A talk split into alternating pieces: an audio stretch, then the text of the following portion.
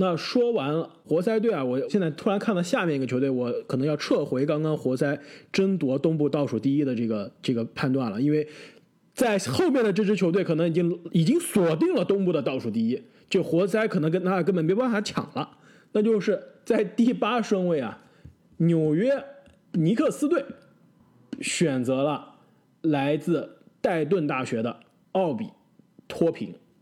目前为止，应该是今年年纪最大的新秀了，是吧？二十三岁啊！我这个插播一个广告，二十三岁是什么概念啊？今年是二零二零年，这个二零一七年选中的塔图姆肯定是要比这个今年的新秀要年轻，对吧？多打了三年 NBA 了，对吧？你知道他比这个托平年轻多少吗？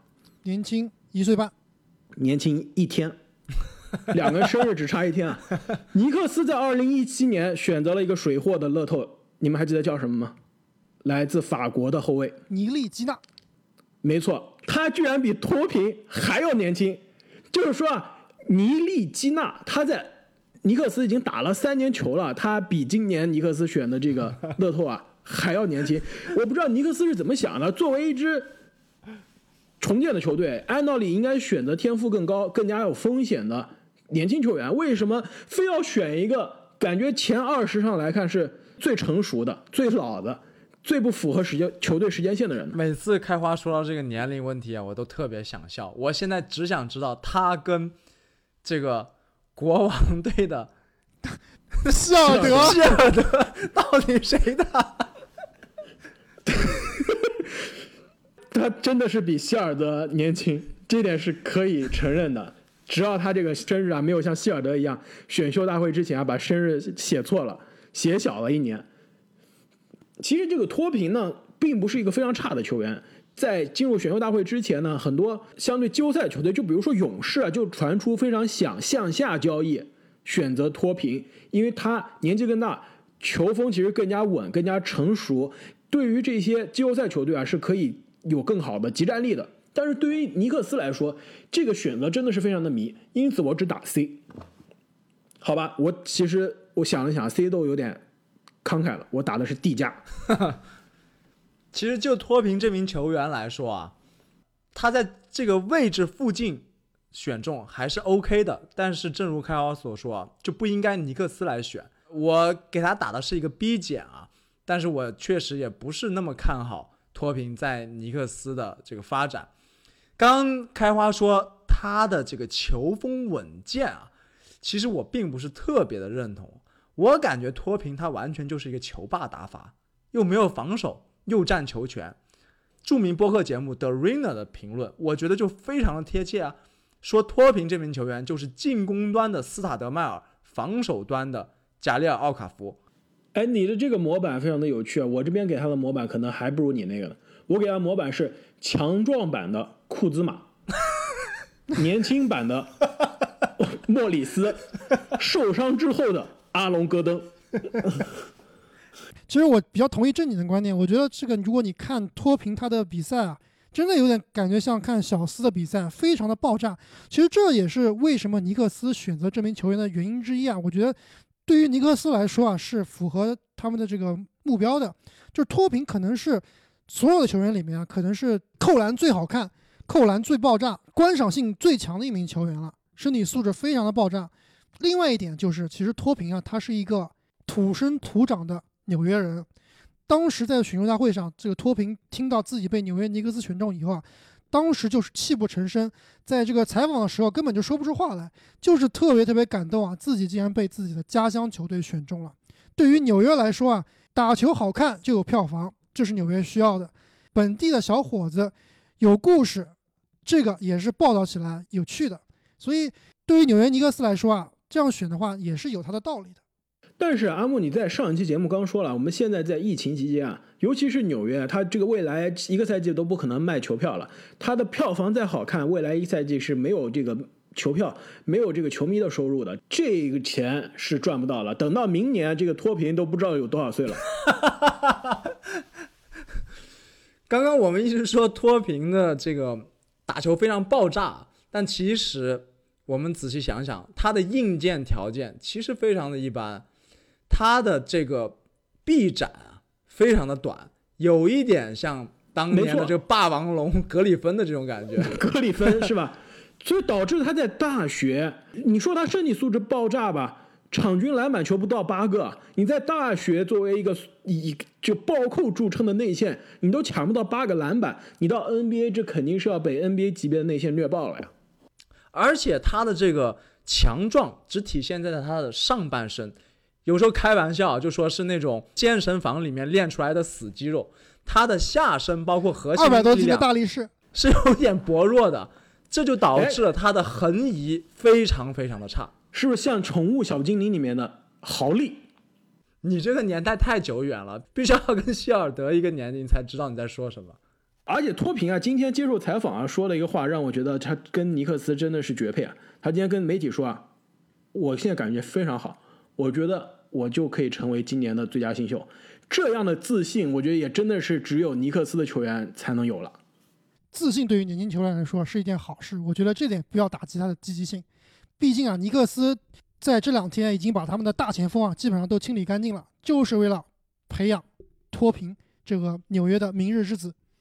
那之所以呢，我为什么那么不看好尼克斯在第八位的选择啊？就是在第九位，明明放着一个跟尼克斯最适合的，可以说是这个天作之合的一个人选，尼克斯居然残忍的把他抛弃了，那就是奇才在第九顺位选择来自以色列的丹尼阿夫迪亚，也是之前我们都一直非常看好的一个在以色列联赛、在欧洲联赛打球的国际球员。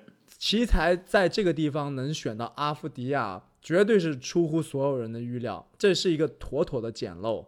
我给他打的是 A 加，没错，我这里同样打的是 A 加。我打的是 B 加。你们觉得阿夫迪亚他跟巴村磊位置重合怎么处理？两个人其实，在很多层面是非常相似的，投射都并不是特别好。就比如说阿夫迪亚，他在这个以色列联赛、在欧洲联赛百分之五十二的罚篮，这个寒冰射手级别的罚篮，这个让霍华德都感到非常骄傲了。他同样跟巴村磊一样，都是需要有足够的球权在手上才能玩玩得转的。下个赛季奇才除了这两个年轻人之外，还别忘了有比尔，还有这个球队的老大沃尔。如果沃尔被换走了，那就有哈登了。这球权怎么分配？而且两个年轻人，哈登还是威少没错啊，说说错了，是威少啊。所以这球权怎么分配？而且这两个年轻人，两个国际球员位置重合，球权重合。其实对于奇才来说，这个选择是个简陋的选择，但跟球队现在的这个呃情况来看啊，并不是非常的合适啊。而且最重要的点，我觉得我们对于丹尼的期待有点过高了。我觉得他有一点啊被高估了。不管高不高估啊，我的理论就是，你在这个第九、第十这样的顺位啊，能选择到一个很有可能刮出百万大奖的彩票，这个彩票钱是绝对值得的。即使最后没有打出来，也并不是像公牛队那样浪费了一个四号钱。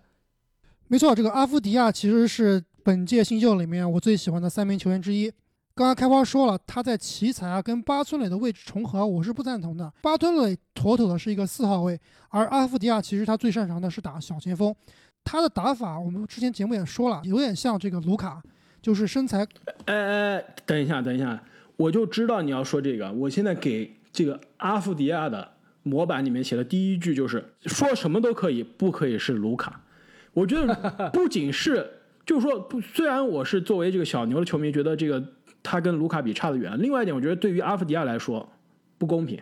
他进 NBA 之前就被大家叫做以色列卢卡了，这是不公平的。你不能把一个高中生就叫做下一个迈克尔乔丹或者下一个勒布朗詹姆斯，这样的球员是几十年可能才出一个的。我觉得以卢卡的标准去说任何一个欧洲的年轻球员都是非常的不公平的。我觉得与其说是卢卡，我觉得他更像巴图姆，更像一个白人版的巴图姆，就是视野不错，身材很高大，可以组织，但是投篮真的是一般。我觉得他跟巴图姆完全不一样，他的速度比巴图姆快。第二，他的这个控球能力啊，也是远强于巴图姆的。另外啊，其实我之所以把他比作卢卡，并不是说他一定能到卢卡的高度，只是从他的身上能够看到卢卡身上的那种灵性，高大有组织，这个虽然投射不稳定，但是也是有一手投篮的，善于利用自己的身材，作为一个小前锋啊，有背打的技术。其实这几点都跟卢卡非常的相似。这正是为什么我觉得他被高估了。我觉得这个球员他的确能让人看到未来他的这个上限有可能很高，但是他的这个选秀的价值很有可能被高估，就是因为卢卡在过去这两年的成功，让大家觉得对于这一类球员的这个期待都变高了。我就把这个现象叫做德拉根本德综合症，那就是二零一六年的时候，这个本德在选秀大会让大家非常的看好，因为大家都叫他什么呀？叫他下一个波金吉斯。正是因为之前一年尼克斯选了波金吉斯，一个来自欧洲的会投篮的气质常人，让大家觉得这样的球员非常的靠谱。所以看到本德之后，身材差不多，也好像也会投篮，立刻就把他叫做下一个波金吉斯了。结果我们知道，这本德可以说是那一届新秀中最水的、最被高估的球员。因此啊，我觉得在这里把阿弗迪亚叫做卢卡，真的是有点对他的期待有点太高了。确实啊，期待有可能会催人奋进，但也有可能会摧毁一个人啊。阿夫迪亚虽然说我认为他的上限很高，但是确实他也很有可能刮出来一个谢谢惠顾，而不是再来一瓶是吧？再来一瓶也可以，明年继续刮。就是那尼克斯肯定是刮出了再来一瓶。他在欧洲联赛里面啊。其实是用自己的身体天赋有点欺负其他的欧洲球员了，但是这个身体天赋拿到 NBA 之后能有多少成效，我们是两说的。而且一般的欧洲球员进入 NBA 之前啊，往往是的特点都是什么？球商高，传球好，投篮准。但是投篮恰好是阿夫迪亚的一个弱项啊。所以，当他这个进入联盟以后，肯定有一段时间是够他挣扎的。但是如果他能很好的度过这个不适应期，或许就会有好转，扶摇直上。但是他如果度过不了，有可能就是一张坏掉的彩票。我给你补充一下，我给或者我给你纠正一下，他在欧洲不是用身体去虐别人的，他在以色列联赛。以色列多小一个国家，你可以知道，我觉得他可能打的很多队友和对手的可能都是兼职的，白天卖保险，晚上可能来打比赛。正经你，我觉得你去以色列联赛都可能有上场机会。他在以色列联赛是虐了别人，而且是最好的球员。他在欧洲联赛的数据你知道是什么吗？场均，你们猜一下多少分？十五分。场均四分两板一个助攻。他在欧洲联赛是被别人虐的，所以说。他的身体对抗，别说 NBA 级别了，在欧洲联赛级别，他都不是平均水平的。因此，其实对于他来说，我们真的如果看好的是他的天赋，那我们就要有耐心，就希望过了两年、三年甚至更久的时间，他可以把自己的天赋开发出来。但这绝对不是一时半会儿的功夫。那么说完了非常有争议的，但是也非常有趣的这个第九顺位的丹尼阿夫迪亚呢，第十顺位。太阳也是造成了当天啊乐透第二个让人非常惊讶的冷门选择，那就是选择了眼镜哥，来自马里兰的杰伦史密斯。我看了这个很多美国的排名啊，把这个杰伦史密斯排到这个乐透之外，排到二十多名的都有啊。太阳为什么在第十顺位就选择了他呢？因为太阳他不走寻常路，他们的选秀每一年都让人猜不透。这个杰伦史密斯啊，我觉得别说这个很多听众朋友嘛，其实我们在选秀大会之前都对他不是特别了解。看了后来看了他的录像，看了视频，我觉得他是一个高个子的投手，有点像这个托马斯布莱恩特，更像什么呢？更像以前勇士的莫斯佩茨，就是这样可以拉开空间，然后也可以抢抢板的这样一个有一手投射的。内线，但是其他啊，我觉得都是非常有待开发的。当时我看到的美国媒体啊，对他的评论有一个居然是说他的模板是伊巴卡，然后我去找了一下他的视频来看，发现这哥们跟伊巴卡除了这个长得有点长得可能有点像之外，其他的真没哪像的。我确定不可能跟伊巴卡长得像，伊巴卡是唯一的。投篮可能有点像，因为两个都是可以投篮的这个内线，对吧？没错，他给我的感觉就是下肢力量实在是太弱了，那肯定不像伊巴卡了。那小腿看着太细了，我真的很怕他在对抗中这个把这个小腿给打折了。但是他的手感不得不说，确实非常柔和，在这么高的身高的大个子里面，可以投三分，而且是可以 catch and shoot，就是那种兜出来接球投篮，有这样一手技术，确实不得不说是很独特的。但是他的防守端跟伊巴卡应该是没有任何关系了吧？没错，虽然说不是一个特别稀烂的防守，但肯定跟伊巴卡这种强硬的防守内线是没得比了。而且太阳，正如刚刚阿木所说啊，每年都在不走寻常路。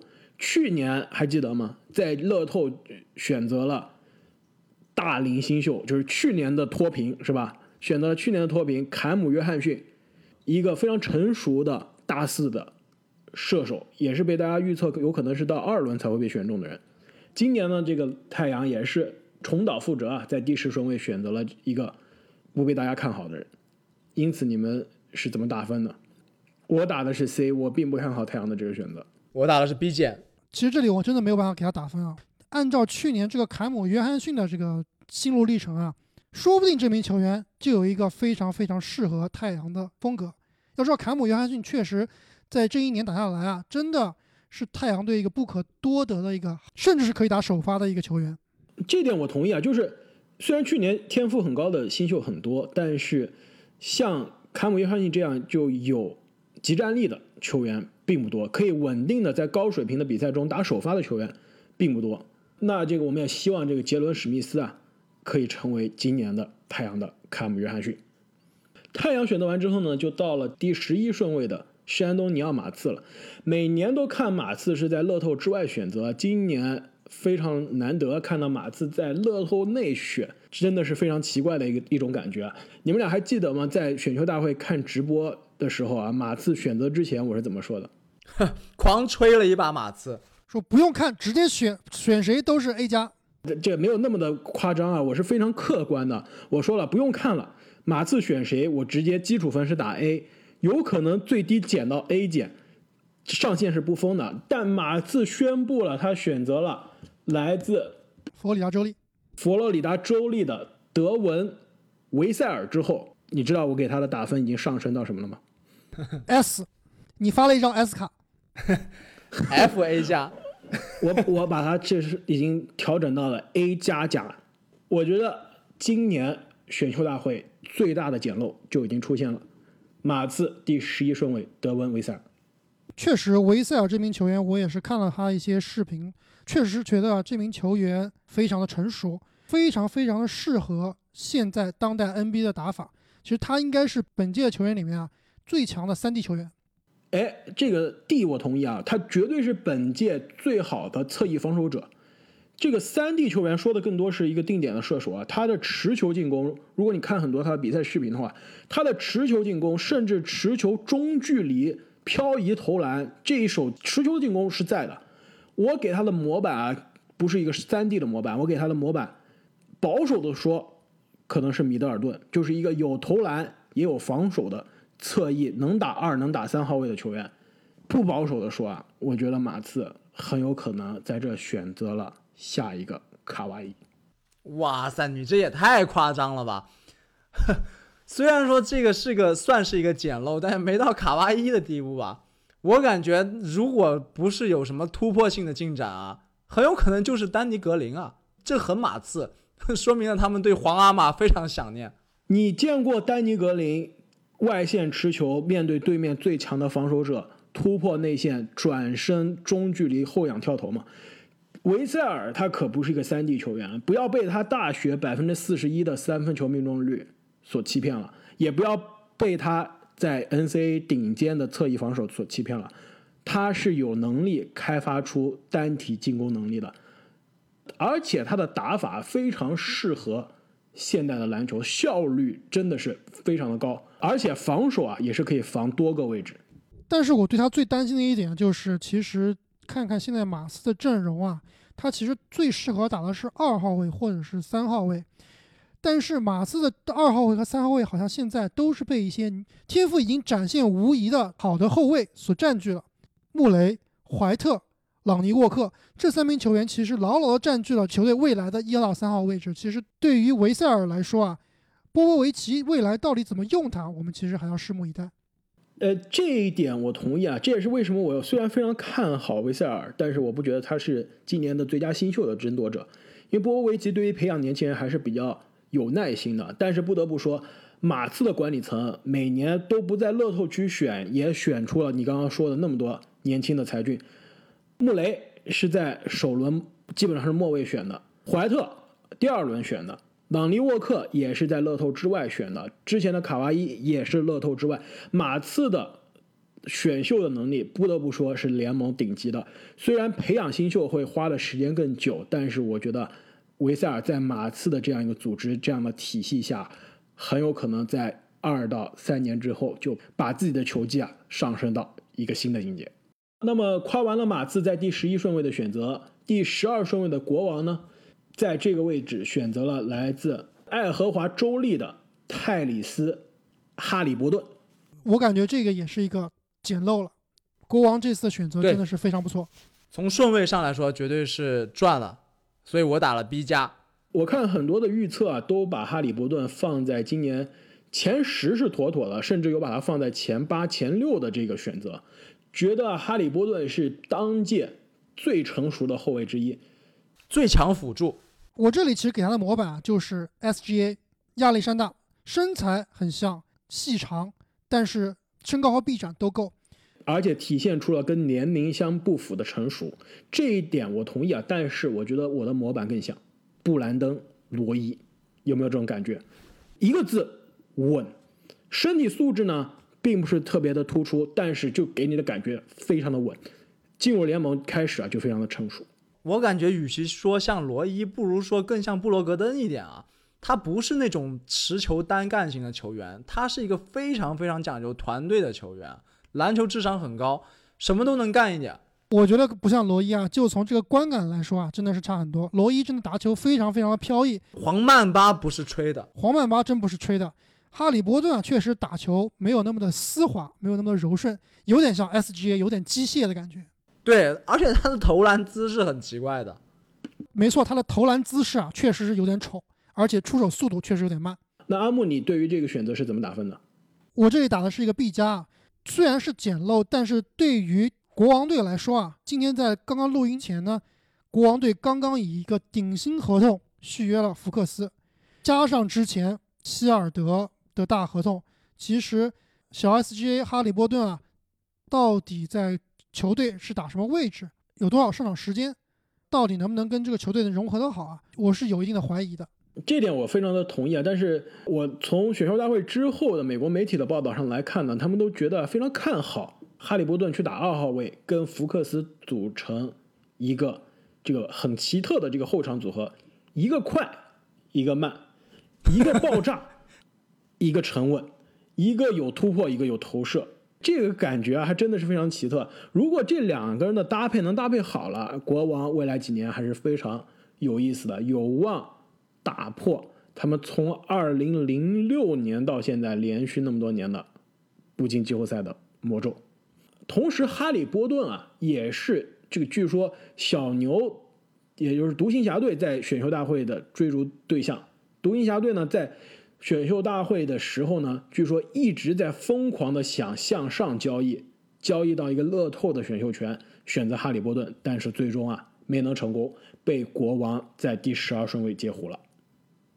那第十三顺位呢，鹈鹕选择了来自阿拉巴马的小基拉刘易斯。小刘易斯在我这边的模板啊，就说完之后，你们可能也知道他在我心目中的地位了。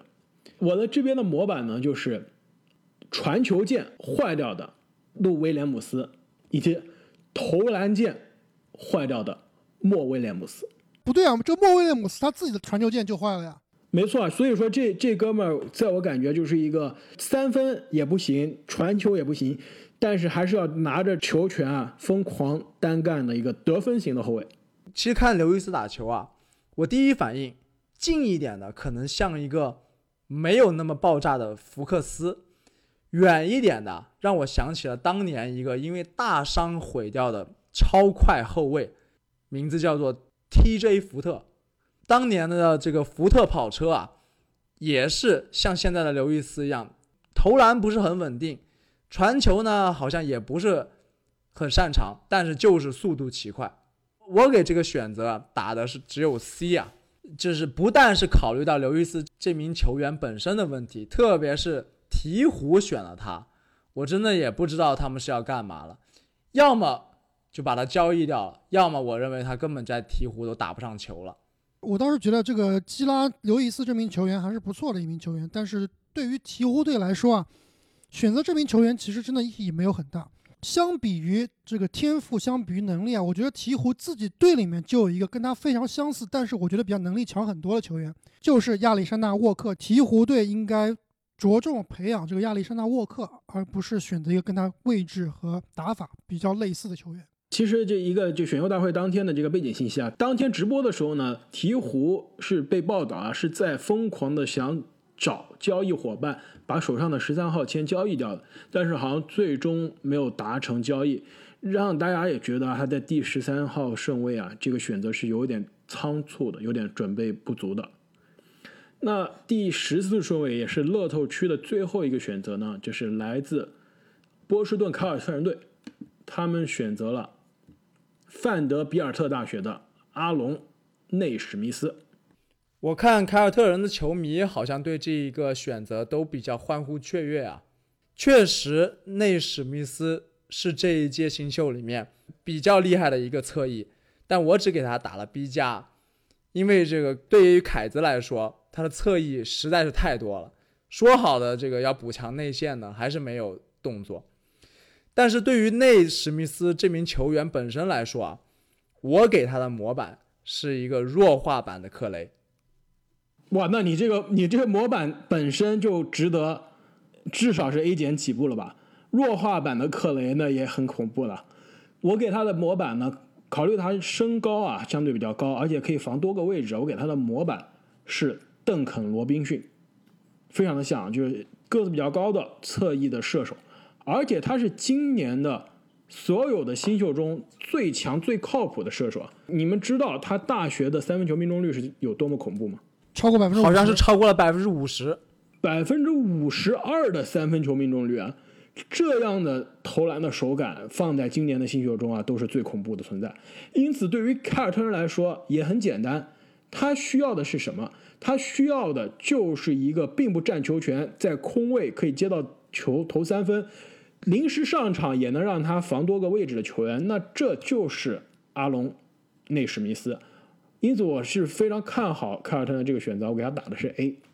那其实内史密斯的缺点呢也很明显，就是他其他的得分手段目前来看是非常的少，跟克雷比真的是差很多。他真的更多像一个三 D 型的球员。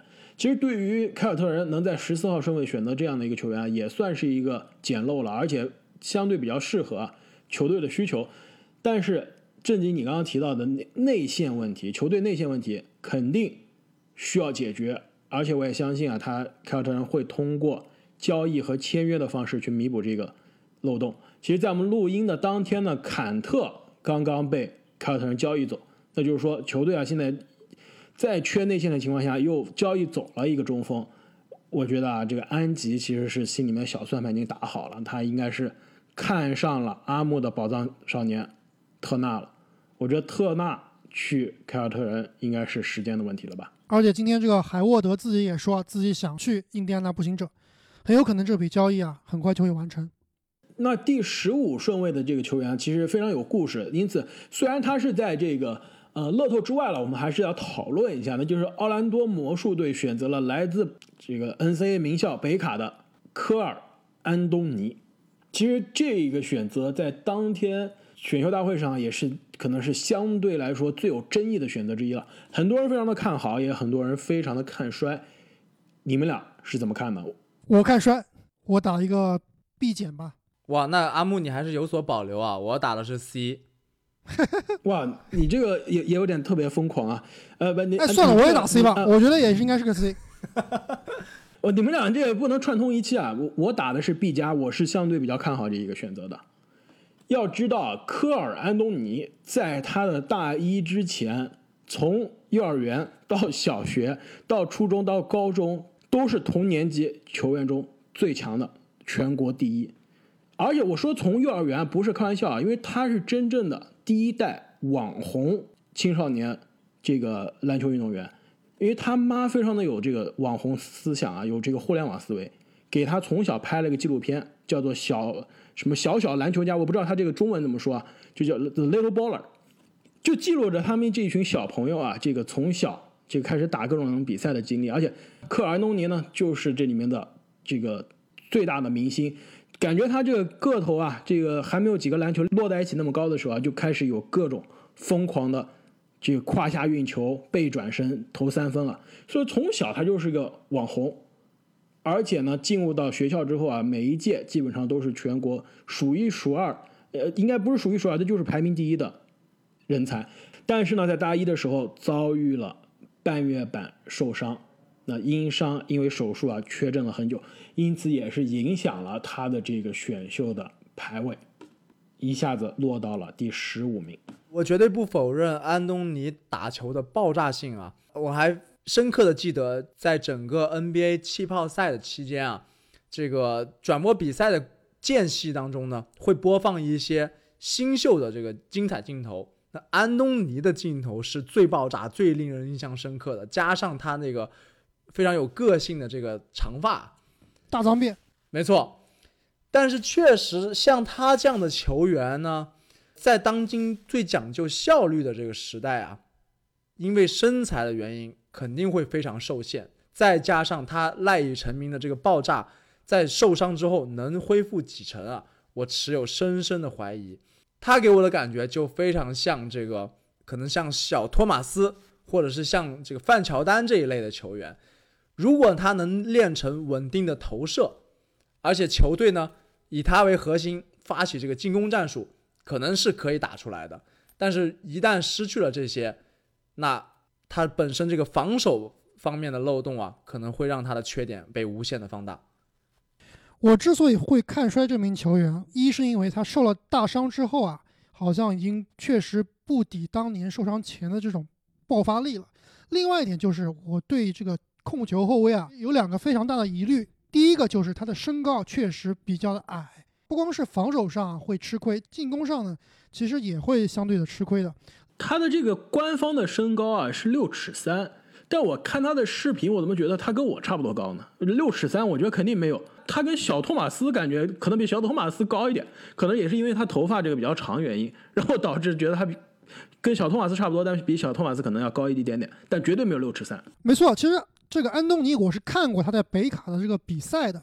当时我的感觉就是，这名球员，第一，他的球商并不是很高，投篮选择也不是很好，而且第二就是刚刚开华你说的，他其实看起来比这个六尺三要矮很多。我感觉他其实打法有点像当年这个普渡的，现在到这个凯尔特人队的爱德华兹，就是身高真的是太吃亏了。所以我是并不看好在第十五顺位就选择安东尼的。那我们回顾完了本届新秀的前十五名，其实后面啊，这个还有很多球员也是非常有意思的，我们就挑几个我们觉得非常有意思，或者说球队选的非常好的，来跟大家分享一下。就比如第十七顺位，雷霆选择了这个欧洲球员阿列科谢·波库舍夫斯基，这是不是今年这个名字最夸张、最难的了？排名第一了吧？毫无疑问，排名第一，完爆这个奥康古。雷霆可是通过交易啊，就牺牲了今年的两个选秀权，向上交易来到了这第十七顺位，选择了可以说今年让所有的球探最迷、最不知道怎么排，觉得他的这个上限和地板的这个差距最大。这个有人觉得他是今年的前八的新秀，有人觉得他今年这个二轮都不一定能进啊，非常有争议的一个选择。模板真基本上给不出来，就是描述一下就是。一个七尺长人打的基本上是类似控球后卫的位置，可能你你想象一下，波金吉斯更瘦，但他打后卫就是大概这种感觉了。或者是身体素质不爆炸的，但是控球和投篮都更好的字母哥。没错，有投篮有盖帽有运球，但是瘦的，这个真的是非常的瘦，比当年这个阿联这易建联进入 NBA 的时候啊，感觉还要瘦。但也有可能会变成刚刚开花提到的那个所谓的什么。德拉甘本德现象啊，就是对于一些已经成功的欧洲球员的迷恋，导致了对这一名球员啊不切实际的期望。哎，其实我突然想到一个球员跟他有点像，就是去年的二轮秀被丹佛掘金选到的这个波尔波尔，是不是感觉他跟波尔波尔某种程度上来说啊有点像哎？有点像白人版的波尔波尔，都是高风险高回报，而且雷霆啊，相比掘金啊更赌得起啊，未来。应该现在我已经失去计数了。我上周看他是未来六年是有十六个首轮，现在每天感觉是以每天一个的速度在增长啊！我现在已经不知道他未来有十几个首轮了，但是他是最赌得起的，就这种需要培养的高风险的资产啊，非常适合现在的雷霆。那在二十一顺位呢，七六人选择了泰里斯·马克西。其实这个来自肯塔基大学的后卫啊，也是被选秀之前的球探啊非常的看好，因为其实刚刚我们说了，这个德拉甘本德综合症是我总结出了一个现象。我现在还总结出另外一个选秀的现象，那就是肯塔基大学现象。其实肯塔基每年都会出品很多，可以说是这给 NBA 输送人才最强的大学篮球之一了。他每年都会提供很多很强的这个球星啊。同样，很多球星他进入 NBA 之前，在大学其实打的并不是特别好，都不是非常突出。就比如说你们刚刚提到的亚历山大，就比如说泰勒·西罗，就比如说德文·布克，这这些球员在选秀的时候都不是前十被选中的，在肯塔基也都不是球队的老大。但是呢，这是因为这是一个讲究团队、讲究体系的大学篮球啊，因此很多球员在大学的时候，在肯塔基球队上。都没有办法发挥出全部的天赋，但来到 NBA 之后，就发现啊，他们的篮球的基本功、战术素养以及篮球的智商啊，都比同龄人高很多。因此，我觉得啊，马克西有可能是今年的这个二十多顺位的一个捡漏，值得大家的关注。